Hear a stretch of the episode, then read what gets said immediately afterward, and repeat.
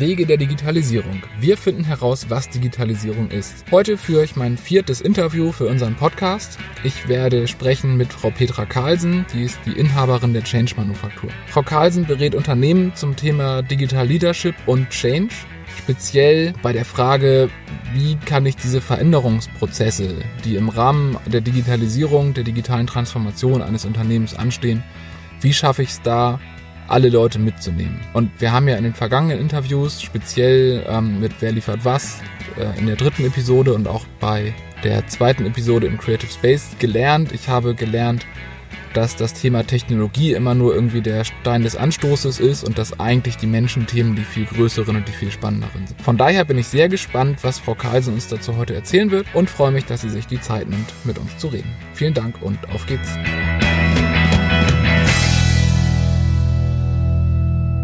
Erstmal vielen Dank, dass ich heute hier mit Ihnen dieses, oder dass Sie mit mir dieses Interview führen. Ich bin Petra Carlsen. Ähm, vielleicht zu meiner Profession. Ich bin seit 2009 selbstständig als Managementberaterin, Trainerin und Coach und habe mich inzwischen mit meinem Weg, auch den ich da gefunden habe, spezialisiert auf die Themen Führung, ähm, Kommunikation, Konflikte also in diesem Bereich alles das, was Unternehmen eigentlich haben. Ne? So, ich selber komme aus der IT, deswegen haben wir uns ja auch getroffen mhm. ähm, auf dem, in dem IT-Netzwerk und bin technischer Assistent, Assistentin Informatik, also kenne sehr, seit Mitte der 80er Jahre eigentlich die Entwicklung der Informatik, was sich da so pass, äh, ergeben hat und habe in diesen ganzen Jahren auch in der IT-Branche gearbeitet. Mhm. Allerdings dann nicht mehr als Technikerin oder Programmiererin, sondern im Vertrieb und im Marketing. Ich war bei Adobe Systems sehr lange habe Vertrieb und Marketing deutschlandweit, europaweit gemacht und war dann bei einem der großen Personaldienstleister Führungskraft, habe eine eigene Niederlassung geleitet und habe nur in Anführungsstrichen IT-Personal vermittelt. Also mhm. sieben Projekte vermittelt. Ähm, dort, wo eben ja Menschen gesucht worden sind, habe ich eben meine Mitarbeiter vorgestellt oder eben freie Mitarbeiter oder festangestellte Mitarbeiter gesucht für spezielle Projektthemen oder für die Festanstellung auch. Somit immer diesen Bezug zur IT-Branche. Ich selber war eben sehr lange Führungskraft und ähm, habe im Grunde in den letzten 25 Jahren miterlebt, wie sich die Unternehmen in Sachen Führung auch, glaube ich, aufgrund der veränderten Arbeitsumgebung und Arbeitsbeziehungen und Arbeitsmodelle, die sich ja in den letzten 30 Jahren wirklich stark gewandelt haben und noch mehr wandeln werden, glaube ich, äh, habe ich selber miterlebt, durfte auch mitgestalten und äh, so, und das hat mich dann praktisch, diese Berufsentwicklung hat mich dazu geführt, dass ich heute auch Unternehmen berate zum Thema Führung 4.0, so nennen wir das ja, wie Arbeitswelt mhm. 4.0 oder auch Digital Leadership, äh, weil sich da Unternehmen doch ganz schön anpassen müssen, eben einmal aus dem Grund, dass viel noch passiert, dass sich Unternehmen noch wandeln werden durch Digitalisierung. B, aber auch, was ich ganz interessant finde, eine Generation jetzt heranwächst, die sogenannte Generation Y oder meine Kinder, die dann als Generation Z äh, in 15 Jahren, 15 Jahren auf den Arbeitsmarkt kommen, die komplett neue Erwartungen und ähm, ja, äh, Themen haben, die sie an ihren Arbeitgeber stellen. Und da wird sich die Arbeitswelt noch mehr drum wandeln. Und das ist mein Thema, wo ich mich auch beruflich mich beschäftige. Ja, spannend. Genau. Letztendlich genau diese, diese Vorstellung hat ja dazu geführt, dass wir heute hier sitzen. Dann würde mich jetzt und sicherlich die, die Zuhörerinnen und Zuhörer auch interessieren, was was heißt das denn an, an Beispielen gemacht? Also was, was hat sich heute im Arbeitsleben verändert, was, was eine Führungskraft heute anders machen muss, nur weil die Welt digitaler geworden ist? Okay, also ich, ich möchte das unter so eine Überschrift setzen, nämlich Technik treibt Kultur. Mhm. Ähm, ich glaube, dass wir hatten natürlich schon immer, seit eigentlich das Automobil erfunden wurde oder die Dampflok, irgendwo technische Fortschritte. Ich glaube aber, es ist noch nie so schnell gegangen, dass äh, Technik so schnell sich weiterentwickelt. Und wir Menschen sind aber ja per se nicht unbedingt diejenigen, die super veränderungsfreudig sind. Und ähm, auch diese Schnelligkeit wirklich ertragen. Also ich glaube, dafür ist die Welt inzwischen zu komplex, dass mhm. jeder von uns es versteht, gleich, oh, was Neues wieder, zack, ich springe auf den Zug auf und, und gehe gleich mit. Ähm, dafür ist sie zu komplex, dafür sind es zu viele neue technische Themen und ähm, zu viele Anforderungen, die auf den einzelnen Mitarbeiter oder den einzelnen Menschen einpressen. Und deswegen meinte ich, Technik treibt Kultur. es verändert sich so viel ganz schnell, aber wir kommen gar nicht mit. Und wir müssen uns als Führungskraft, und da sind wir beim Thema äh, Führung 4.0, mhm. eigentlich genau diesem Thema annehmen, wie nehme ich meine Mitarbeiter mit. Mhm. Ähm, dass sie verstehen, warum jetzt Veränderungen, dass sie verstehen, warum jetzt die neue Technik oder warum Digitalisierung, weil ich glaube, dass die Menschen heute unheimlich viel Angst haben und eher deswegen auch stillstehen und sich nicht verändern wollen, weil sie gar nicht wissen, wohin geht es denn. Und mhm. die Führungskraft von heute und morgen und auch übermorgen muss eigentlich fähig sein, genau diese Brücken zu bauen. Zu dem Neuen, zu neuen Menschen, zu auch neuen Unternehmen, ähm, zu neuen Kontakten, Verbindungen und so weiter, damit diejenigen, die da ihren Job machen sollen, es auch wirklich können. Mhm. Und ich glaube, die Führungskraft wird viel weniger der Spezialist in einem Technikthema sein in Zukunft oder in einem Thema sein, sondern die, soll, die muss vermitteln, die muss Beziehungen aufbauen, Brücken bauen, ähm, die muss Ressourcen zur Verfügung stellen, die Leute auch motivieren können und ihnen Feedback geben können, wie sie ihren Job gut zu machen haben oder wie sie es gut machen können. Das wird mhm. viel mehr der Job sein. Also Leute, die ja, es verstehen, mit Menschen umzugehen. Das sind die mhm. richtigen Führungskräfte. Weniger die Spezialisten, die jetzt auf irgendeiner Ebene Gesichter super gut sind in irgendeinem technischen Thema oder so. Wenn die dann noch mit Menschen gut umgehen können, ist das okay. Mhm. Aber ich glaube, das Erstere wird viel mehr in den Vordergrund treten, mit Menschen umzugehen und zu gucken, dass, die, dass ich sie mitnehme. So, als erstes Mal. ja, also passt natürlich voll in mein, in, in mein Erleben, so meine zehn Jahre Berufserfahrung, die ich jetzt so habe seit Studium. Ähm, das heißt, da, da höre ich jetzt raus, im Prinzip betrifft es jedes Unternehmen, ganz egal, ob sich das Produkt jetzt zwangsläufig digitalisieren wird. Natürlich gibt es Branchen, die sind heute von der Digitalisierung betroffen, weil es heute nicht mehr analog geht. Aber Sie hatten vorhin dieses Beispiel mit dem Gärtner. Natürlich wird vielleicht ein Gärtner, der heute Ende 50 ist, sich nicht noch anpassen, aber ein Gärtnereibetrieb in 20 Jahren muss auch seine Mitarbeiter ganz anders führen als als heute noch. Das heißt, so gesehen, diese, dieser Teil, der digitale, nein, anders, der, der Führungsteil der Digitalisierung betrifft eigentlich jeden. Ja, glaube ich schon. Also es gibt sicherlich Berufsgruppen, die müssen nicht so tief eintauchen in die Technik oder in die Digitalisierung. Die werden vielleicht auch nur am Rande das mitbekommen.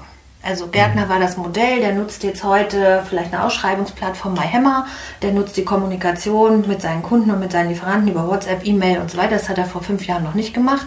Das mhm. ist vielleicht mit dem, was ich jetzt weiß, gerade so der, ist der an dem höchsten Grad der Digitalisierung.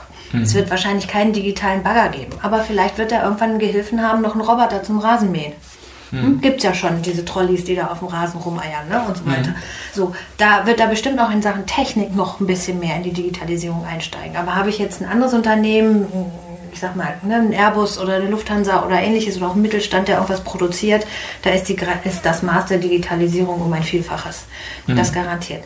Trotzdem glaube ich, damit der, ähm, dass der sich auch weiterhin, auch der Gärtner, bleiben wir bei diesem Beispiel, sich mit diesem Thema beschäftigen sollte und vor allen Dingen einfach kreativ bleibt, um den Zug nicht zu verpassen. Denn mhm. er möchte ja unter Umständen sein Unternehmen an seinen Sohn oder einen Nachfolger weitervererben, dass es da also auch noch einen Wettbewerbsvorteil ähm, gibt, noch in zehn Jahren. Oder dass er einfach im Wettbewerb bestehen kann überhaupt, weil er den Zug, weil ihm der Zug nicht abgefahren ist. Weil was hat er davon, wenn ihn die Kunden nicht mehr finden? Mhm. Oder ja. wenn äh, er fünfmal so lange braucht, irgendetwas im Garten zu gestalten wie sein Mitbewerb, nur weil er das mit eigenen Händen macht. Ne? Ja. Und ich glaube, das ist eine der Fähigkeiten, und jetzt kommen wir wieder zurück zu Führungskräften oder auch zum Management in der Digitalisierung, dass ich heute Innovationskraft haben muss, dass ich einfach eine Umgebung schaffen muss als Führungskraft und auch als Management für mich selber, wie aber auch für die Mitarbeiter, dass sie kreativ sind und kreativer sind als heute vielleicht oder als gestern, um überhaupt mal neue Produkte zu entwickeln oder neue Ideen zu entwickeln. Wie kann ich denn noch im Wettbewerb besser werden durch mhm. Digitalisierung? Und das heißt, dass ich vielleicht eben ja einfach die ganze Lernumgebung im Unternehmen verändern muss. Fehlerkultur. Wie rede ich miteinander? Führungskraft nicht top-down, sondern auf Augenhöhe. Dass ich zulasse, dass Mitarbeiter was ausprobieren dürfen. Dass sie ihre Freiräume haben, neben ihrem Job auch mal an Projekten zu arbeiten, die vielleicht im ersten Schritt erstmal wie Spinnerei aussehen. Also ich denke jetzt an diese fantastische Methode Design Thinking. Ne? Mhm. Kennt man aus der IT Und in der Produktentwicklung kennt man aber eigentlich nicht, wenn Sie über Dienstleistungsentwicklung reden oder so. Mhm. Kann ich aber für alles anwenden. Um kreativen Kreativprozess im Grunde anzuleiten, kann ich mit dieser, unter anderem mit dieser Methode arbeiten. Ne? So, und das sind so Tools, die ich als Führungskraft dann auch kennen muss. Und dahinter steht ja eine Haltung, wenn ich solche Tools an, anwende. Und das ist wieder Kultur, um halt einfach eine Kreativkultur in meinem Unternehmen erstmal einzuführen. Weil ich glaube, dass die Technik oder die Digitalisierung es beschleunigen wird, dass ich einfach mich immer wieder neu erfinden muss als Unternehmen. Mhm. Und so eine Kultur muss ich einführen. Dass die Leute Lust haben, Bock haben, sexy Projekte, äh, spannende Themen zu erobern und auch selber mitzuentwickeln. Und das kann ich auch mit einem mit einem Buchhalter machen. Oder mhm. jemanden, der eigentlich nur einen Routinejob macht oder so. Dass man sich, dass der sich auch überlegen kann, Kundendienst, wie kann ich meinen Service zum Kunden noch attraktiver machen und so weiter. Ne? Also dann entwickelt sich da vielleicht ein digitales Projekt raus. Vielleicht ist es aber auch nur eine neue Kundenansprache, keine Ahnung. Nur dies, mhm. die Haltung. Ich kann was dazu beitragen, dass wir besser werden.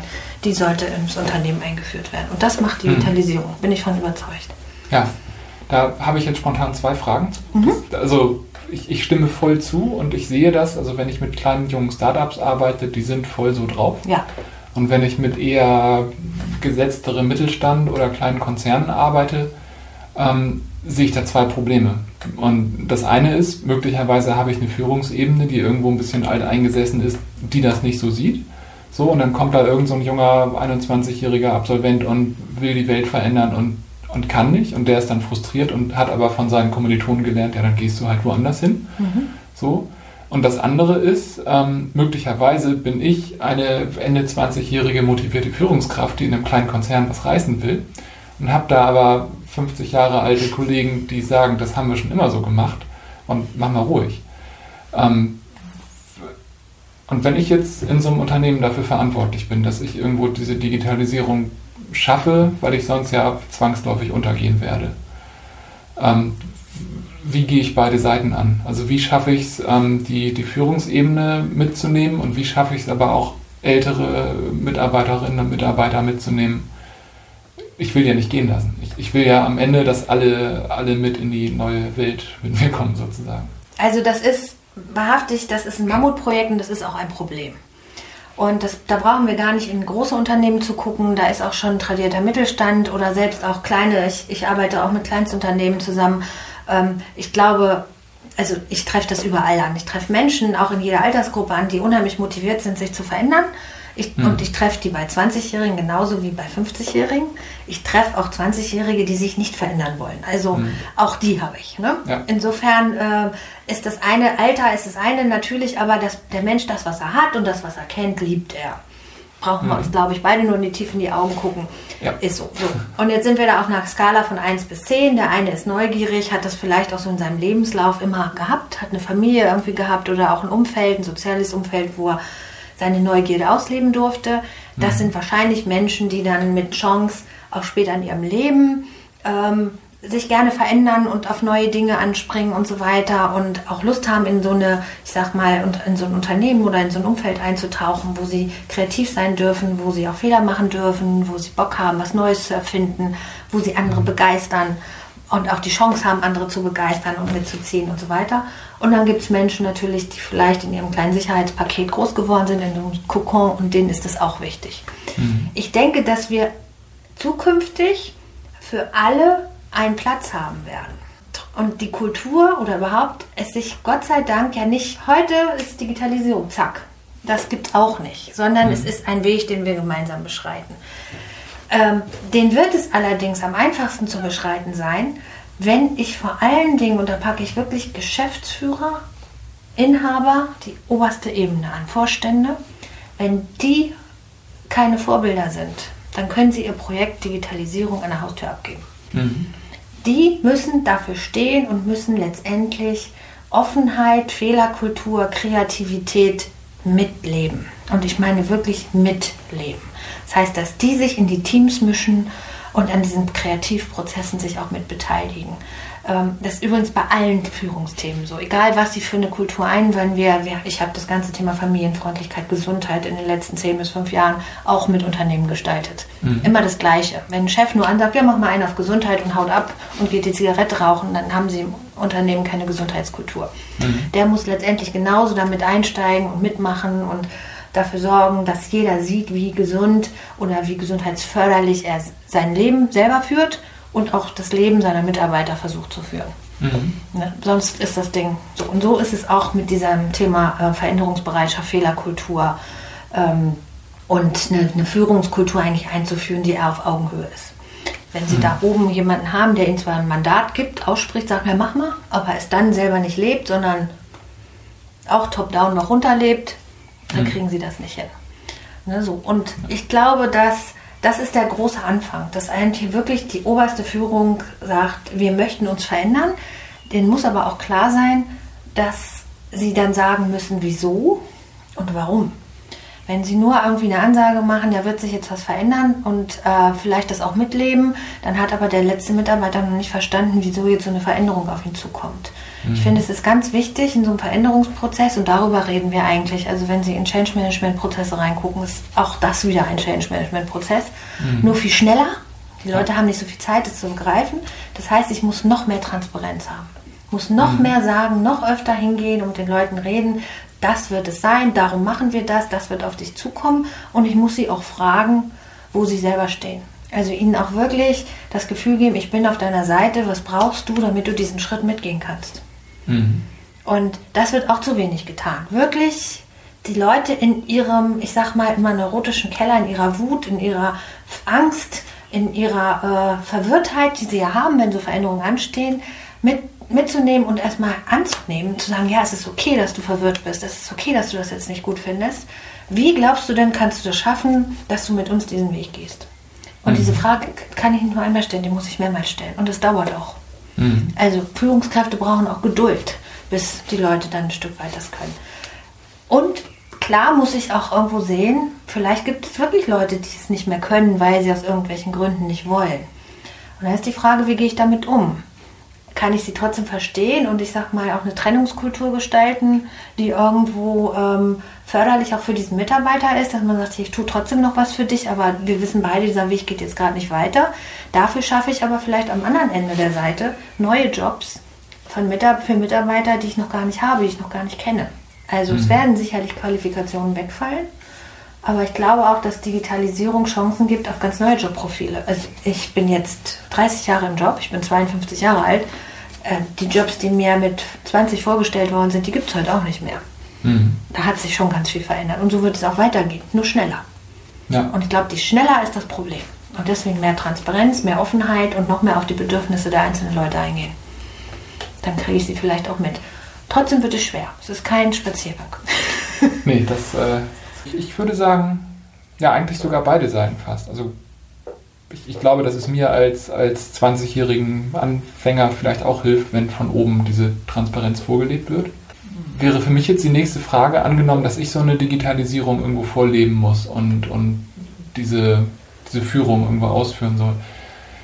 Gibt es da Mittel, die, die gut funktionieren und gibt es vielleicht Mittel, auf die man spontan kommt, die aber nicht so gut funktionieren? Also man denkt jetzt vielleicht spontan an Großraumbüros und da gibt es geteilte Meinungen und man kann auch das richtig oder falsch machen, aber es gibt so die, die Anfängerfehler, die man... Also ich glaube, der größte Anfehler Fehler ist, es ist ganz egal, wenn Sie Ihre Mitarbeiter nicht mit einbeziehen. Ich würde immer, auch wenn man davor Angst hat als Führungskraft, was, ich soll meine Mitarbeiter fragen? Die soll ich fragen, wie es geht oder was die eigentlich wollen? Ich sage, ja, machen Sie es, gerade in diesen Bereichen, weil die Mitarbeiter sind nicht blöd. Also ich glaube schon daran, dass wir haben sie ja mal alle rekrutiert. Mhm. Und wir sind ja auch mal davon ausgegangen, dass wir jemandem einen Arbeitsvertrag gegeben haben, weil wir ihn für gut befunden haben. Irgendeine Qualifikation wird er gehabt haben dass ich ihn genommen habe.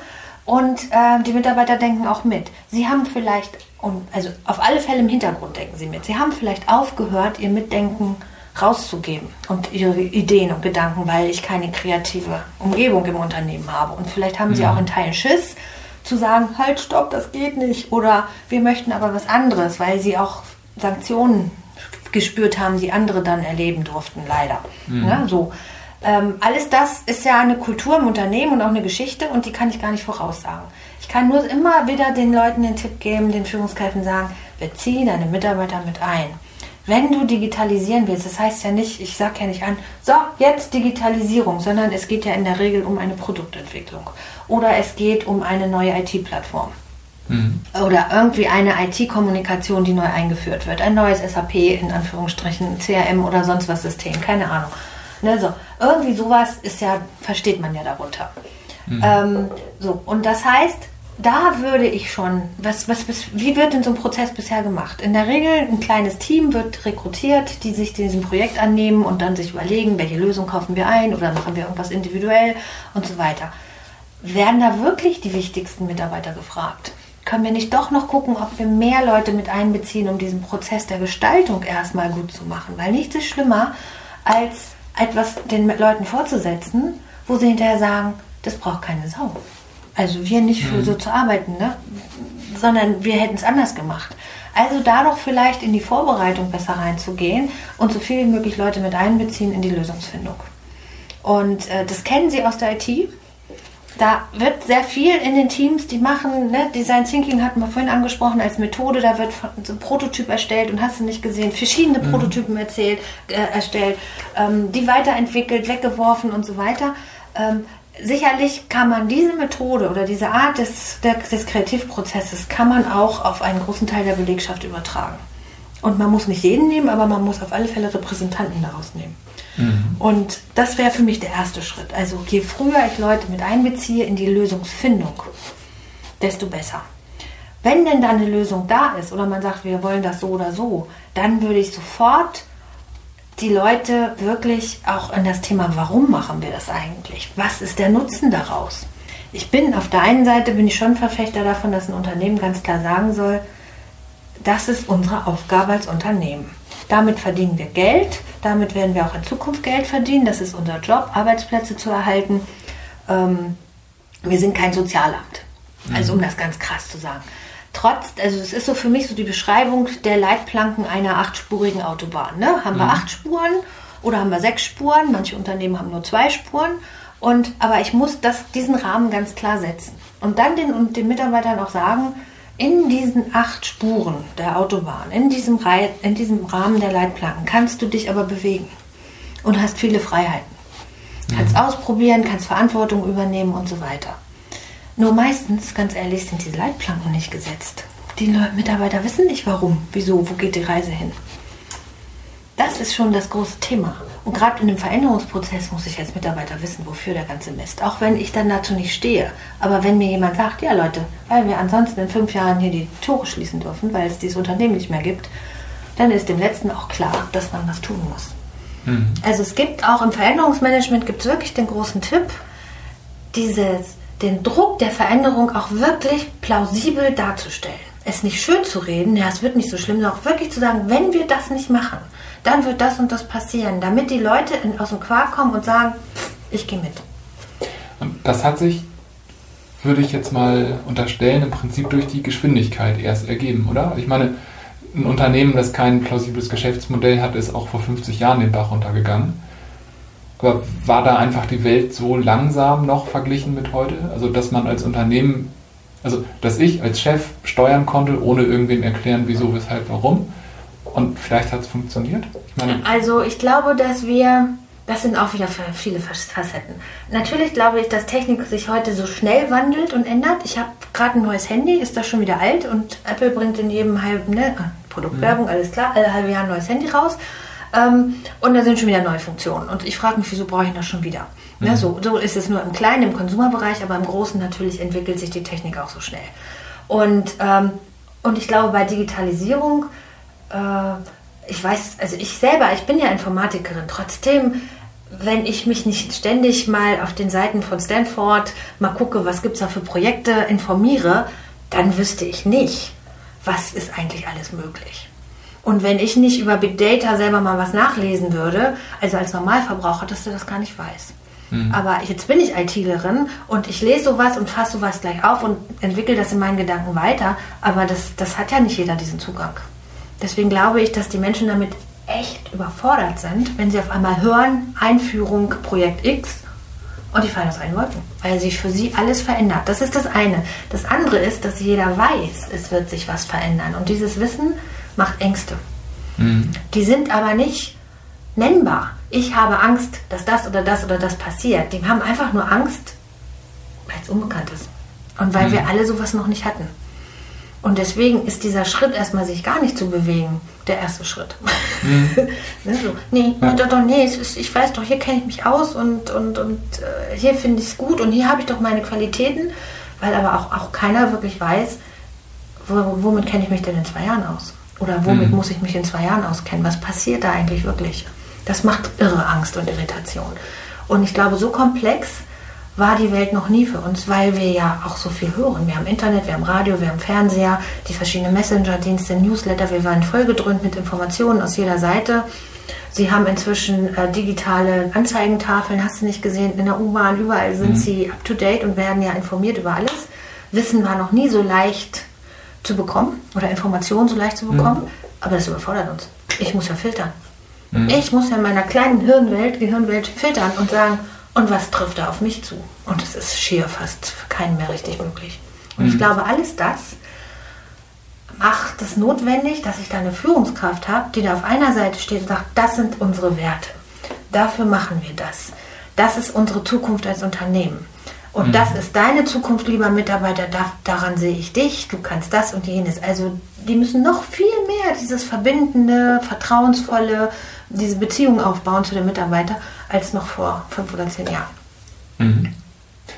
Kann ich aus meiner persönlichen Erlebniswelt auf jeden Fall total nachvollziehen. so, und, ähm, Sie sind Generation Y, die wollen das auch. Ja, gerade noch, ich bin auf der Grenze. Ja. Ich äh, habe den Übergang noch erlebt. Okay. Ähm, dazu hätte ich jetzt die Frage, wie, wie kann ich als Unternehmen diese Werte und diese Vision und die Strategie so rüberbringen, dass die Leute nicht denken, ja, ja, der nur wieder. Also dieses Thema Vision, Strategie, Mission, das ist an vielen Stellen auch so breit getreten worden. Also wenn ich in so einen Konzern reinkomme und ich als neue Führungskraft sage, und das ist unsere neue Vision, ähm, dann, dann werden noch 80 Prozent der Leute sagen, ja, aber ich habe schon acht Visionen hier erlebt und ähm, das, das geht auch vorüber. Mhm. Na klar. Sie beschreiben gerade ein Bild eines großen Tankers. Und das wissen wir selber, ein Tanker im Wasser zu drehen, ist um ein Vielfaches schwerer und mühsamer und da brauchen sie mehr Hilfe von außen und aber auch von innen und viel Kraftanstrengung, als wenn sie ein kleines Bötchen haben, so ein Motorboot, da reißen sie einmal eine Steuer, Steuer rum und zack, dreht er sich und fährt in die andere Richtung. Mhm. Das ist, glaube ich, eine ganz gute Metapher. Und auch da gibt es kein Rezept, kein Geheimrezept. Aber ich glaube, äh, hier geht es eigentlich nur darum, mit so wenig Schaden wie möglich durch den Change zu kommen. Sie werden im Change-Prozess, mhm. egal ob es ein großes oder ein kleines Unternehmen sind, immer Fehler machen. Ich mhm. vergleiche das schon auch so ein bisschen wie mit Erziehung und Familienleben. Sie können eigentlich das Ding nur in die Grütze fahren. Manchmal, ne? So, weil wir haben ja Menschen um uns rum. Mhm. Und dazu auch noch Menschen, die zwar irgendwie einmal äh, Individualisten sind, alle, ist keiner wie der andere, aber wir haben ja alle eine Tagesform, kommt ja auch noch dazu. Und eine Lebensgeschichte. So, und wenn ich sie heute treffe, verstehen wir uns gut und morgen haben sie vielleicht gerade ein Problem, was weiß ich was von außen, mhm. und dann hakt es auf einmal zwischen uns. Und das alles muss so eine Führungskraft und auch das Top-Management einfach nur auf dem Schirm haben. Es geht nicht darum, dass sie alles handeln können. Ich finde, dass auch eine Führungskraft ist okay und auch sehr authentisch übrigens, wenn sie mal sagt, es tut mir leid, du enttäuscht mich jetzt, ich verstehe dich gerade nicht. Oder mhm. es geht mir gerade selber nicht gut.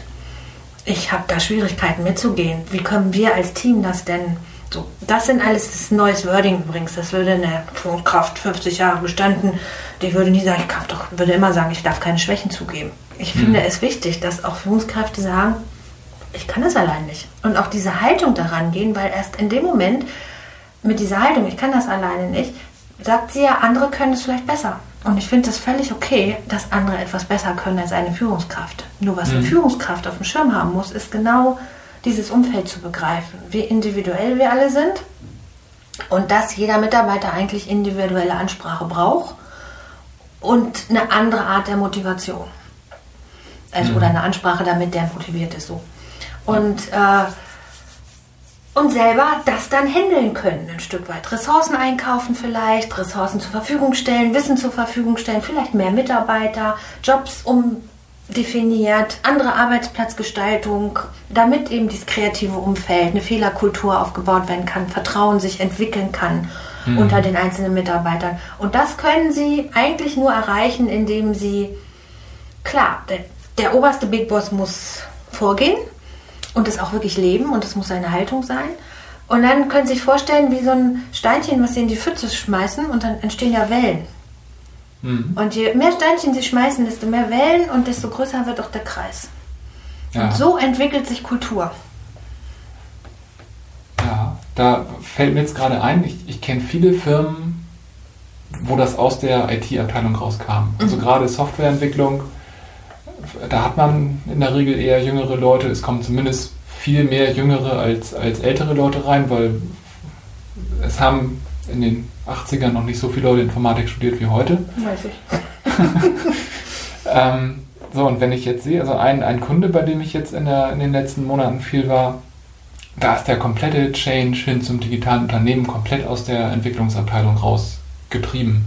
So diese ganze Transparenz, da hat irgendein Entwickler angefangen, ein Wiki aufzusetzen und irgendwann, also heute dokumentieren da auch Online-Marketing und Finanzbuchhaltung ihre, ihre Dinge drin, aber das waren alles Sachen, die kamen daher. Und auch, auch Softwareentwicklung, also die Branche steckte ja massiv in der Krise, bis das Agile Manifest irgendwo ja eigentlich versucht hat, wie, wie, können wir, wie können wir verhindern, dass Projekte viel zu groß und viel zu teuer werden. Aber im Wesentlichen ist agile Softwareentwicklung ja auch ein Werte- und Kulturwandel. Absolut. Also ich habe ja noch Entwickler erlebt und deswegen habe ich mich damals auch in den 80er Jahren entschieden, nicht in die Softwareentwicklung zu gehen nach meiner Ausbildung, weil ich gedacht habe, die kommunizieren ja gar nicht. Mhm. Das sind ja alles nur Nerds, die sitzen an ihren Birkenstock mit drei Paketen Zigaretten in ihrem dunklen Kämmerchen und ähm, entwickeln, entwickeln, entwickeln, aber sie reden nicht mit ihren Kollegen und schon gar nicht mit dem Kunden. Mhm. So, das war nicht meins, weil ich einfach senden muss und reden und Kommunikation brauche. Das war für mich dann klar. Ich gehe raus in die Welt, werde Vertrieblerin und mache Marketing für IT. Mhm. Dann kann ich nämlich übersetzen. Und damals den IT-Lern ist es, glaube ich, ganz schwer gefallen, in die, ich sag mal, in die reale Welt anzudocken und zu verstehen, was wollen eigentlich die Kunden und umgedreht, sie konnten auch nicht übersetzen an den Kunden, was, der, was sie machen. Und da, glaube ich, hat sich ganz viel verändert, dass die Leute von heute äh, einfach viel fähiger sind. Also auch die Softwareentwickler von heute, die können sie heute schon, nicht unbedingt alle, aber die, viele können sie viel, viel mehr auf Kunden loslassen. Die sind es gewöhnt zu kommunizieren und Transparenz zu schaffen. Mhm. Klar gibt es da auch wieder eine Bandbreite von bis, aber ich bin davon überzeugt, und da breche ich echt die Lanze inzwischen für meine ITler, ähm, das hat sich unheimlich verändert. Und äh, so deswegen glaube ich auch, dass Mädchen, Frauen, also ich rede von Mädchen jetzt, weil da geht es ja los in der Kulturstunde in der Schule. Mhm. Wie werden Mädchen in MINT-Berufe oder in MINT-Fächer rangeführt? Ne? Da fangen mhm. wir ja mit an. Dass die das eigentlich also können sowieso. Mädchen und Mathe schließt sich nicht aus, überhaupt nicht. Da sind wir schon wieder beim Thema Kultur. Äh, ähm, sondern dass sie dafür eigentlich auch mehr Interesse zeigen sollten.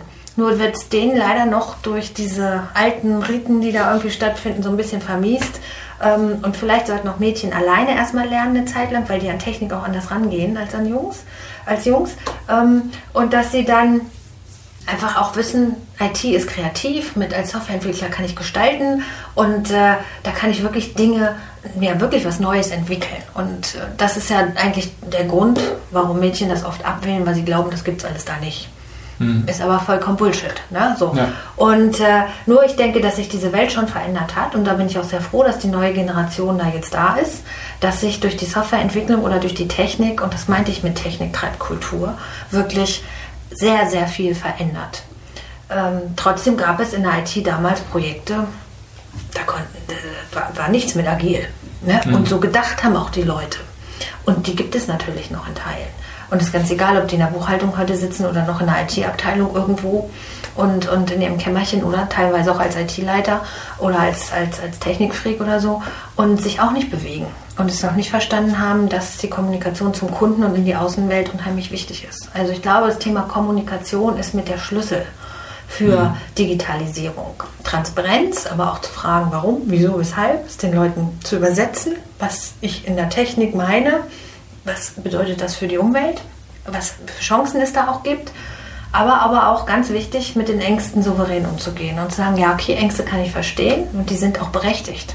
Es wird Jobs nicht mehr geben. Mhm. Es gibt Profile heute, Leute, die etwas gelernt haben und die Generation, die halt nicht gelernt hat, ein Lebenslang, Leben lang sich fortzubilden, äh, wird da eben ein großes Manko dann natürlich haben, dass es eben Jobs gibt, die werden wegfallen. Und die kann, diese Menschen kann ich unter Umständen auch nicht in neue Profile reinbringen. Mhm. Warum auch immer. Ne? Vielleicht haben wir da auch noch so eine gläserne Decke. Das, warum sage ich nicht mit 50 nochmal was ganz Neues zu machen? Eigentlich kann es, kann ich es, aber natürlich habe ich mir hier einen Status aufgebaut. Ich muss Geld verdienen. Vielleicht muss man sich da auch Arbeits- und Lernmodelle überlegen, dass Menschen nochmal komplett umschulen können. Und da ist das Unternehmen auch wieder gefordert. Mhm. Nicht nur zu sagen, ich kaufe jetzt neue Junge ein, die noch das schon können, sondern zu sagen, okay, was muss ich denn investieren, um den Mitarbeiter, der jetzt hier 20 Jahre einen richtig guten Job gemacht hat in der alten Welt, damit er vielleicht die nächsten zehn Jahre bis zu seiner Rente oder bis er eben gehen möchte, dann doch noch einen neuen Job machen kann. Da muss ich vielleicht noch mal in Ausbildung investieren, nicht nur eben mal eben schnell einen Kurs. Ich glaube auch das mhm. Alte anders lernen als Junge. Also muss ich mir doch als Unternehmen überlegen, wie kriege ich da eine Lernform hin, wo die 50-Jährigen auch sagen, hurra, ich kriege eine Schulung, super. Mhm. Ja, wahrscheinlich ist genau die Schulung das Problem. Aber ja, also ich, ich habe äh, gerade. nenne ich es anders, ne? Ja, ja, genau. Nicht Schulung genannt wird, sondern anders, oder? Ja, vielleicht ist das Format einfach verbrannt. Aber ja, ich habe gerade letzte Woche auch ein Interview geführt ähm, in einer Firma, die heute eine reine Online-Plattform ist, ähm, wo heute jemand die, die ähm, Online-Marketing-Kampagnen führt, der hat da vor vielen Jahrzehnten als äh, gelernter Buchdrucker angefangen. Mhm. So, also es geht. Es geht natürlich. Und ich glaube auch umgedreht natürlich. Also ich möchte jetzt hier nicht die alten verdammen und sagen, die gehen nicht, ne? sondern ich glaube, dass der Mix immer noch das, das Richtige ist. Und äh, ich finde es selber unheimlich befruchtend, wenn ich mit Leu jungen Leuten zusammenkomme und mich mit denen austauschen kann. Ich finde es aber insoweit nur gut und befruchtend, wenn ich auch merke, dass die neugierig sind auf meine Welt dass die auch erfahren möchten, wie habe ich denn bisher gelebt oder wie habe ich bisher gearbeitet und was ist wichtig, was sind meine Erfahrungen. Und das dann gut zu vermischen. Ich glaube, mit dieser Mix eben aus dem Neuen und aus dem Alten, aus einer, ich sag mal, aus der Unbeschwertheit der Jugend, der Neugierde heraus, das und diesen Drang nach vorne zu gehen, finde ich diese Mischung zusammen mit dem, was Alte sagen, halt stopp, das sind schon unsere Erfahrungen, lass uns doch nochmal in diese Richtung oder überdenken, dass das das Gesündeste ist. Und deswegen mhm. wünsche ich mir auch von jungen Leuten Akzeptanz. Das sage mhm. ich jetzt als, ich bin so der Mix, ich bin gerade auf der Grenze zwischen Generation X und Babyboomer, obwohl ich mich nicht so fühle. Ne? Also mhm. äh, ich denke manchmal mehr mit meinem Lebensmodell hier, dass ich eher zur Generation Y passe, wenn man dieses Modell sich anguckt, als, als zu, den, zu den anderen. Trotzdem äh, habe ich ja Erfahrung, fast 30 Jahre Berufserfahrung und ich glaube, da war vieles von gut. Und auch das darf in dieser Welt nicht verloren gehen. Mhm.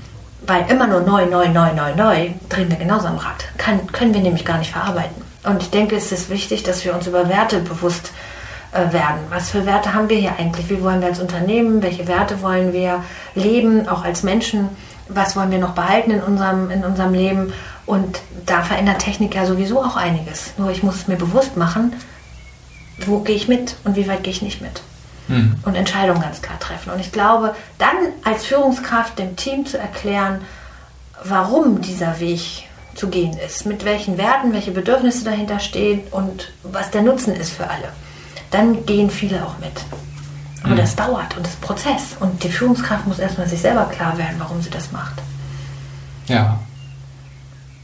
Ich glaube, davon ausgehend würde ich gerne zu meiner Schlussfrage kommen. Mhm. Und zwar ist, ist die äh, jedes Mal ähm, eine, eine Quelle, die, die Sie am hilfreichsten finden, wie man sich dem, dem Thema noch ein bisschen nähern kann.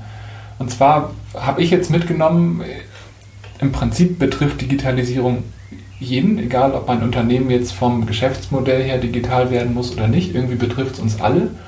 Und vor allen Dingen betrifft es mich sowohl als Mitarbeiter als auch als Führungskraft, als auch vielleicht als, ähm, als Familienvater, der zu Hause ist und meine Frau arbeitet. Also irgendwie betrifft es jeden.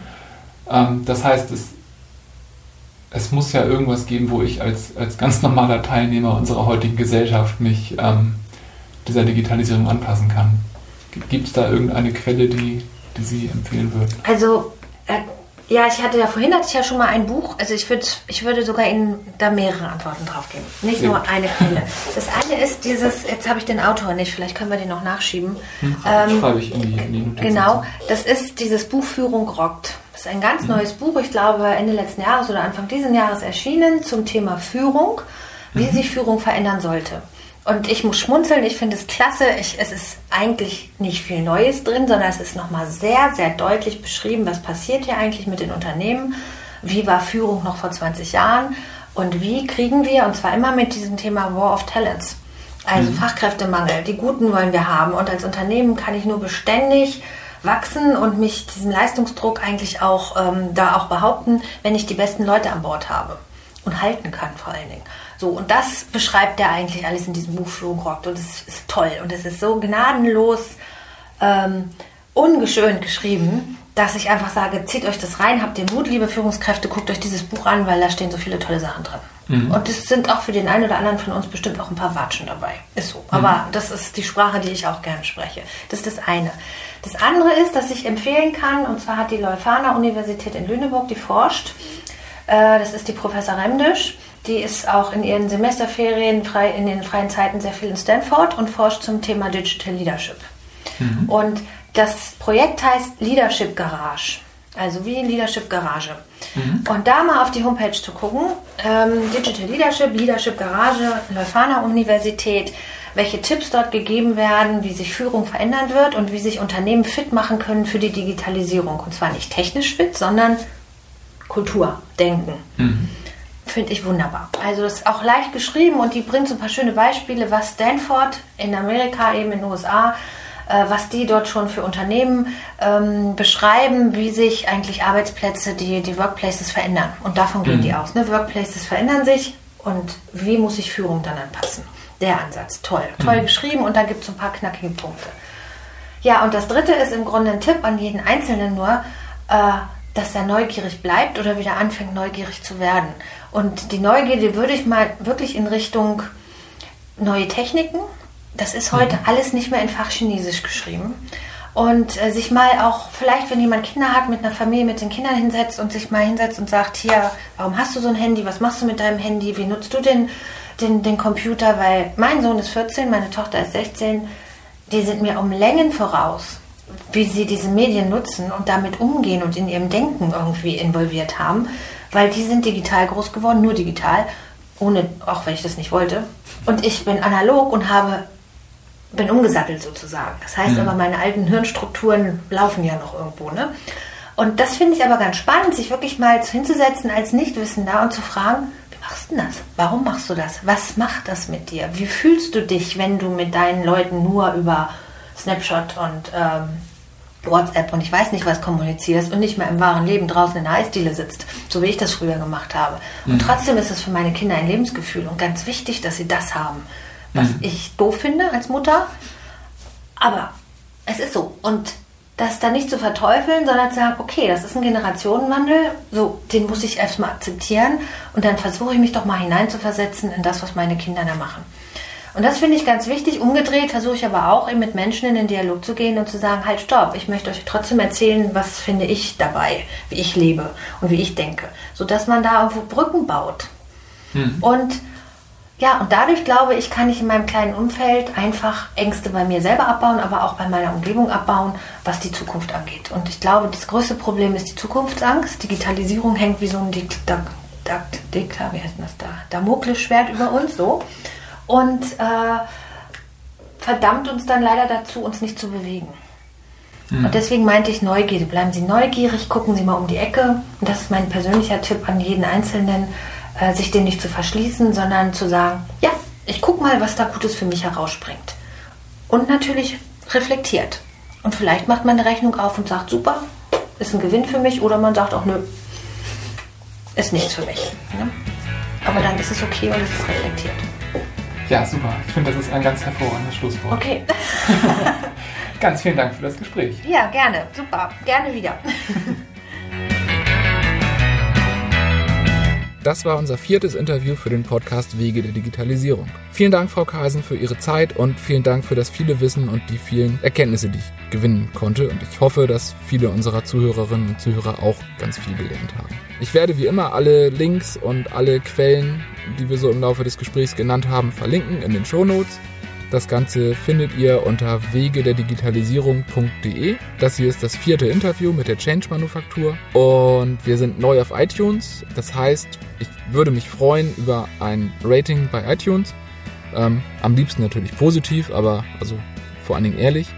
Ähm, Feedback würde uns super helfen. Ich freue mich sehr über, über jeden Kommentar unter den Artikeln oder auf iTunes oder auch E-Mails. Wir sind auf Twitter und auf Facebook erreichbar. Ich hoffe, dass wir hier einen Wert erzeugen, dass andere genauso viel davon haben wie ich und freue mich auf das nächste Interview in zwei Wochen. Vielen Dank, bis bald.